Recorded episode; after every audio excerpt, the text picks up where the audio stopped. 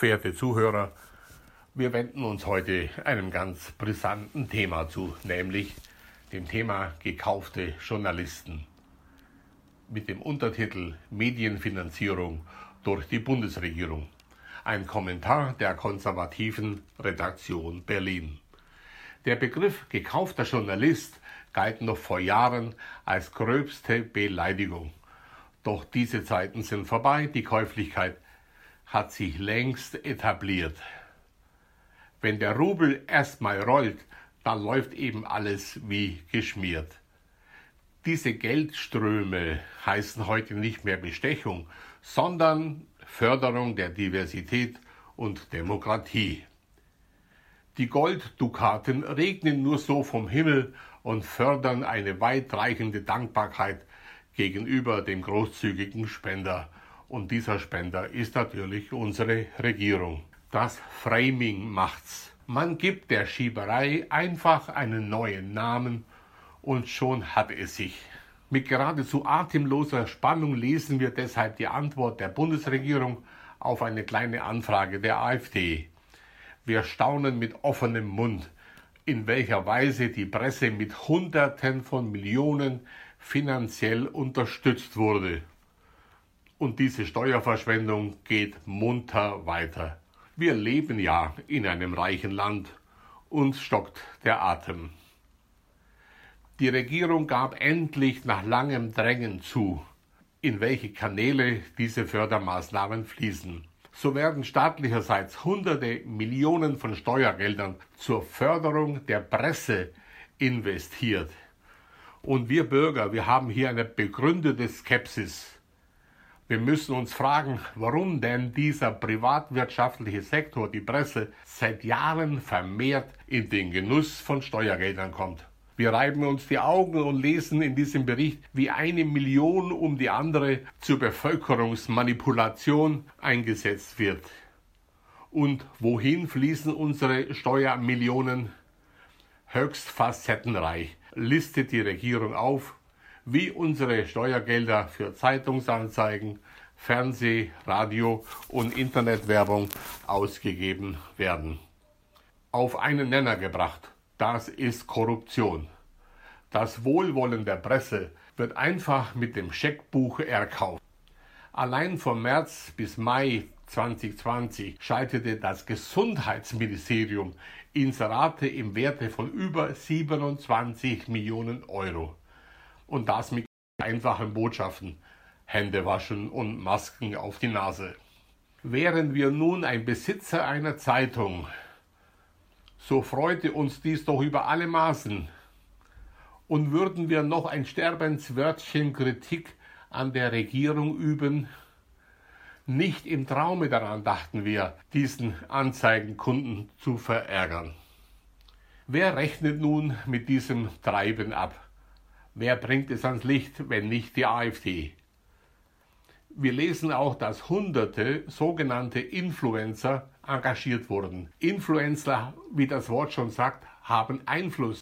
Auch diese Menschenbeeinflusser auf YouTube sind mit engagiert worden. Wenn Kohle schon freiwillig angeboten wird, dann verkaufen die alles. Ihre Großmutter, Versicherungen, Bonbons und süße Botschaften aus dem Kanzleramt wer die hohen Beträge einsackte. All dies ist jetzt Zeile für Zeile nachzulesen. Die Stellungnahme der Bundesregierung ist öffentlich verfügbar. Die Influencer verkaufen so ganz nebenbei und psychologisch raffiniert das, wofür sie bezahlt werden. Das sind die neuen Sprechpuppen der Regierung, die auf unbedarfte Kinder und Jugendliche auf diese perfide Weise Einfluss nehmen. Es sind nicht mehr die Fähnchen schwingenden, heiljubelnden Menschenmassen, die auf Paraden eine heile Welt vorgaukeln. Es sind die Werbestrategen, die gekauften Zeitungsmacher. Je tiefer sie sich in den Dienst der Volksmanipulation stellen, desto mehr Fördergelder bekommen sie aus Berlin. Doch wir wissen, auf welch tönernen Füßen Propaganda schon immer stand. Und heute wird die Zustimmung der Massen einfach mit geschickter Werbung erkauft. Wenn uns jeden Morgen mit dicken, großen, fetten Buchstaben am Zeitungsladen die Wahrheit wie mit dem Vorschlag Hammer eingebläut wird, dann sollten wir aufwachen. Salopp formuliert, das ist eine Enthüllung, die durch eine kleine Anfrage der AfD öffentlich wurde. Ein Skandal erster Ordnung. Es ist aber auch ein Zeugnis der regierungsseitigen Hilflosigkeit gegenüber den Bürgern. Der nackte Kaiser ohne Kleider, wir kennen diese Geschichte, bezahlt seine Hofschranzen und zwar gegen fürstliche Bezahlung, damit sie Garderobe und Weisheit ihm andichten. Wie im Bombenhagel fliegen die Worte uns um die Ohren. Auch Lügen, die oft genug aus den Blättern und Fernsehgeräten uns anschreien, die zeigen natürlich Wirkung. Wir sollen mit allen Mitteln der Propaganda auf Linie gebracht werden. Und damit sie bei der Stange gehalten werden, fließen weitere Millionen. Kurz gesagt, die, die Käuflichkeit der Pressemietmäuler wird nicht mehr als Schande empfunden. Nun, wie kommen denn diese Propaganda-Auswüchse zustande. Genügt der öffentlich-rechtliche Rundfunk nicht mehr, dieser Staatsfunk wird ja von den Parteien bereits kontrolliert und zwangsweise von uns Bürgern finanziert. Wie schlecht und falsch müssen denn die weißen Botschaften der Regierung sein, wenn aus allen Kanonen auf die Augen und Ohren des Volkes geschossen wird? Ist wirklich jedes perfide Mittel recht, um uns Bürger zu manipulieren? Vom Kanzleramt und Ministerien gewünschte Pressemitteilungen erscheinen auf Knopfdruck in der Presse. Zumindest in diesem Bereich scheint die Digitalisierung zu funktionieren. Jeder Fernseh- und auch Radiosender verwendet oft das gleiche Wort, Zeile für Zeile. Es ist vorbei mit der vierten Macht im Staate. Die Presse wird ja oft als die vierte Macht im Staate bezeichnet. Aber die Herrschenden werden kaum mehr kritisiert. Mit kleinem Geplänkel wird uns Kritik vorgegaukelt. Doch die Presse wird zum Handlanger und Komplizen der Machthaber. Und wir Bürger, wir sind die Leidtragenden in doppelter Hinsicht. Wir finanzieren das Ganze und werden dafür nicht einmal wahrheitsgetreu informiert, vielmehr wir werden belogen. Mit unseren hart erarbeiteten Steuergeldern wird die siechende Presse durchgefüttert. Die Presse hängt am Tropf wie ein Patient im Krankenbett. Und die Millionen tropfen fröhlich weiter und garantieren, dass nur noch das geschrieben wird, was offiziell gewünscht wird. Das Sprichwort gelogen wie gedruckt gelangt zu einer neuen Blüte, mitten in diesem aufgeklärten Lande. Dennoch, dennoch verliert die Presse mehr und mehr Leser und Zuschauer. Und warum ist das so? Weil dem, was uns berichtet wird, kaum noch Glauben geschenkt wird. Wir haben gelernt, wie unsere Freunde in der ehemaligen DDR, zwischen den Zeilen zu lesen. ZDF und ARD werden bereits als Rentnermedien verspottet. Wo sind denn die früher so hoch angesehenen Journalisten geblieben? Sie ließen sich seit Jahren zu Wasserträgern und Transmissionsriemen der Herrschenden degradieren. Sie erscheinen mit gebeugtem Rücken zu Häppchen und Schaumwein, um dort die Befehle in Empfang zu nehmen. Kritik an der großen Politik wird unterbunden, wenn nur genügend Fördermaterial auf dem Konto der Verlage landet. Und diese Millionen landen in den Verlagen, in den Redaktionshäusern, in den freien, nichtstaatlichen Medien und fördern damit das, was von der Regierung gewünscht wird, abzudrucken oder zu senden. Um diese Millionen finanzieren im Endeffekt die Schreiberlinge die damit das Überleben der kränkelnden Presse, der kränkelnden Medien bewirken. Die Löhne werden damit bezahlt, die ansonsten nicht mehr bezahlt werden hätten können. Wir stellen uns die Frage, wie weit sind wir denn noch von einer staatseigenen, einer nationalen oder volkseigenen Presse entfernt? Wir haben das ja zweimal erlebt in der jüngeren Geschichte. Die Schreibknechte, so möchte ich sie bezeichnen, werden ja vorab wo die Eliten sich über eine Linie verständigen, in die politischen Prozesse bereits frühzeitig mit eingebunden. Sie werden weit im Voraus in politische Entscheidungen mit hineingeholt. Sie wissen also Bescheid, was kommen wird und was läuft. Und jetzt können und müssen sie, was regierungsseitig gewünscht wird, so richtig nett umsetzen, damit wir, damit wir es ihnen abkaufen. Sie müssen dafür trommeln, was im Kanzleramt zu trommeln gewünscht wird. Wir hören diese dumpfen und dummen Argumente, die uns Bürger einfach einzulullen versuchen. Dieses Süßholzraspeln wird in der Wirtschaft als Marketing bezeichnet als Marketing. Das ist pure Lobbyarbeit für den Geldgeber. Wo ist da noch der Unterschied? Mit dem Verkauf von Zeitungen ist kaum noch Geld zu verdienen. Es werden bereits Redaktionen ausgedünnt und zusammengelegt.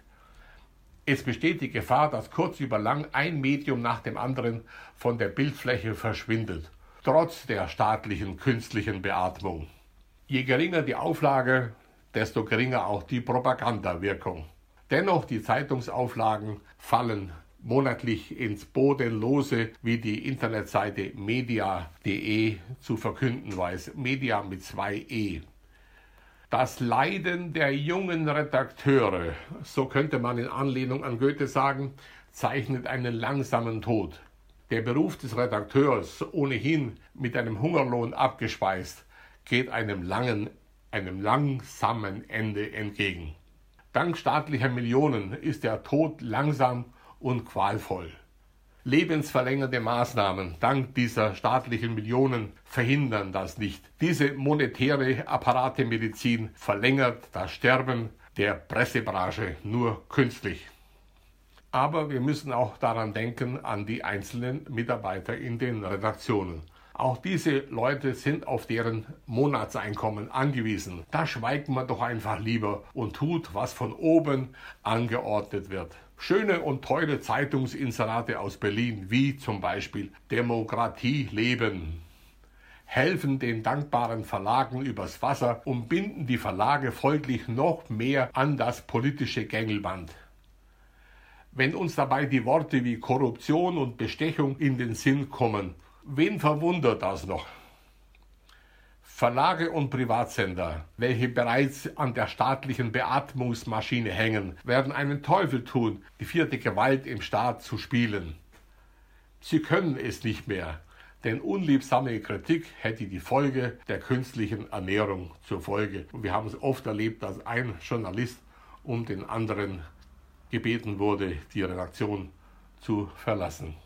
Wie tief ist doch unsere vermutete Demokratie schon gesunken? Wir sehen mit offenen Augen, wie die Exekutive und Presse sich so offen und unverblümt gegen das Volk wenden. Brauchen wir denn eigentlich noch Redakteure, die mit einem einfachen Copy-Paste die Texte an die Druckerei weiterreichen?